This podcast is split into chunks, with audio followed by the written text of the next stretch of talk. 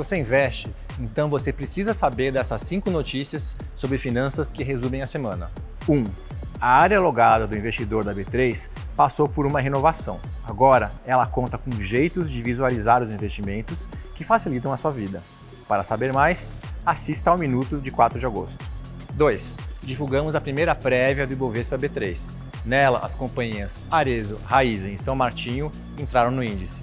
3. Lançamos também 19 fundos novos para investir no exterior. Para saber mais sobre isso e sobre a prévia do Ibovespa, acesse nosso site. 4 aconteceu nesta semana a Expert XP, o maior festival de investimentos do mundo. A B3, claro, marcou presença. Confira mais sobre os painéis no link que deixamos aqui. 5. A B3 foi reconhecida como uma das 100 empresas mais inovadoras no uso de tecnologia em 2022.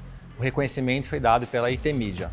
Baita orgulho. E o Ibovespa B3 fechou o dia em alta de 0,55% aos 106.471 pontos. A empresa com o melhor desempenho do dia foi a Braskem, com alta de 3,55%. O dólar fechou em R$ 5,21 e o euro em R$ 5,30. Não se esqueça de seguir a B3 em todas as redes sociais.